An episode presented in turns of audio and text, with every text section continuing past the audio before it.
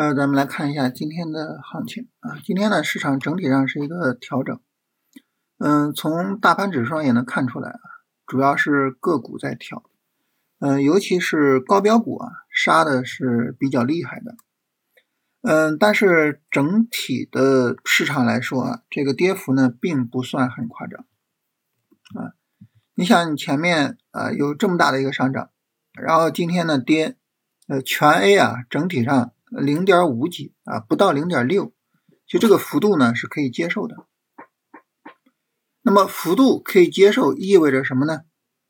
意味着这个调整对于我们来说是一个调整机会啊，是一个调整机会。那么全 A 呢，整体上调的这个力度并不是特别大啊，是个调整机会。当然你说明天如果直接崩了啊，那是另一回事啊，因为明天怎么走咱们也不知道啊。就目前来说，此时此刻。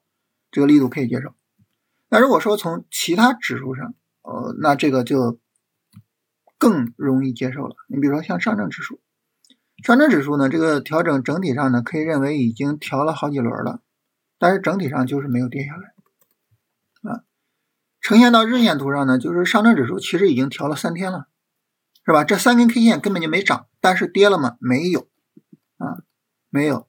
然后还有一个呢，就是创业板。很明显的连续三天的调整没有跌下来，啊，那么这个时候呢，实际上就是一个比较值得关注的超短机会，也就是说市场哎有没有可能走成这种走势啊？所以今天下跌啊，理论上来说这是一个调整机会啊，这是个调整机会。当然，调整机会呢，我们就需要去选方向，选方向这个事儿啊，咱们跟大家聊过很多很多次了。啊，其实呢就是看谁跌的少，尤其是谁跌的比大盘还要少啊。那么这个呢是客观的啊，当然这个客观条件呢并不足以帮助我们把所有能走得好的板块全选出来啊。你比如说上一次算力呢跌的是比较多的，但是算力后边涨得也很好，对吧？啊，并不足以说把所有的好的板块全选出来，但是呢能够帮助我们剔除可能不怎么理想的板块。所以这个条件整体来说啊，它是比较客观的。你像华为汽车是吧？这个调的就明显的比大盘是要大的，对吧？啊，卫星导航六 G 也是比大盘大。但是你像算力这个调整，还是我们说啊，截止到此时此刻啊，因为后边怎么样咱们也不知道啊。截止到此时此刻，算力的调整呢是比大盘小的啊，两根小阳线，对吧？所以算力呢，我们可以记一笔啊，这个方向。可以继续重点看一看，芯片这个调整啊，半导体这个调整比大盘稍微大一点啊，可以先放一放，看看它的情况啊。然后啊，这光刻机，光刻机大家可能说，哎，光刻机今天还是涨的，那是不是说调的比大盘小呢？这个涨呢，它是一个冲高回落，你从冲高的高点啊到收盘啊，这个调整呢就显得稍微偏大一点啊，所以半导体整个方向上稍微的有点大。然后新能源车跟锂电呢，你会发现它走势和创业板差不多，所以这个方向也可以哎拿小小本本记下来，是吧？然后今天这个光伏还特别强了啊！昨天有了这个关于隆基的消息啊，大家都很担心说啊，这个光伏今天会不会说利空下跌？结果哎涨了，所以从这个意义上说啊，我今天跟朋友开玩笑。我说这个黑红也是红啊，没有隆基这个事儿的话呢，大家可能关注不到它啊，也关注不到光伏这个板块啊。有了这个事儿呢，大家就关注到了，关注到了，一看，哎，跌了这么长时间了，是吧？怎么估值这么低？来买一点吧，然后今天就涨了啊，黑红也是红，是吧？然后呃，医疗医药啊，整体上跌大了，是吧？这个方向要放一放。嗯，证券呢，昨天跌的比较厉害，今天还可以啊。你要知道这个，首先呢，证券也是稍微的有一点点利空的啊。再一个呢，就是金融最近这段时间表现的反正一般啊，不怎么样，所以证券这个也算扛的还可以。当然，它可能并不是说重点对象啊。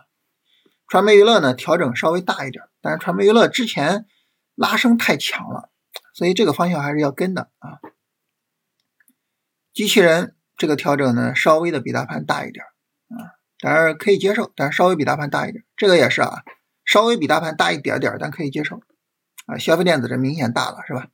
所以这样呢，我们总结一下呢，就是哎，你看这个算力呢，明显的是比大盘要小的，呃，然后新能源啊，明显的比大盘小啊，然后呢就是机器人和 CPU 可以观察一下。这样呢，你一整理呢，就大概是四个方向，这四个方向呢就可以好好的跟一跟啊。当然，你如果说呢，你比如说哎，这个明天大盘就大跌了。或者是这四个方向哪个方向哇下跌加速了大跌了，那好，那我该放我就放是吧？啊，但是如果说啊就是维持这个调整力度再调的话，啊就不向下创新低啊就不破位，然后就维持这个调整力度，其实没有什么问题。今天那些高标股的倒掉啊，就是那些什么龙啊什么什么呀那种高标股的倒掉，可能是什么？就是高低位切换。啊，就是高低位切换，所以这种情况下呢，就是哎，可能会有一些板块还是怎么样有机会的啊，所以呢，就是呃，我们可以再看一看啊，就是后续行情的发展。但整体来说，这是一个超短的调整机会，这个截止到目前啊，应该是明确的。那关于行情呢，其实就是这些内容啊。我想特别的跟大家聊一个事情，因为最近这几天呢。跟大家聊这个行情啊，这个大家在评论的时候呢，总是有一些争议，是吧？呃，下跌的时候呢，我们说，哎，这个，呃，看看哪些板块能提前走强啊？大家有一些争议，是吧？那这种下跌还去看板块，对吧？然后呢，这个，呃，上涨的时候呢，就跟大家聊啊，也是每天都有什么争议啊？关于这个呢，我想跟大家沟通一下，就是其实我们对于行情的讨论啊。基本上都是客观的条件。你比如说像上证呢，首先从客观上来说，连调三天，这个客观条件是吧？你谁来了，这也是连调三天呀，是吧？天王老子来了，这也是连调三天呀。李云龙来了，这也是连调三天，对不对？啊，旅长来了，我们可以说啊，旅长你说了算啊。哈哈。但是就正常来说，这就是连调三天。然后呢，这个连续三天的调整呢，都是。十字星都是小阳线，对吧？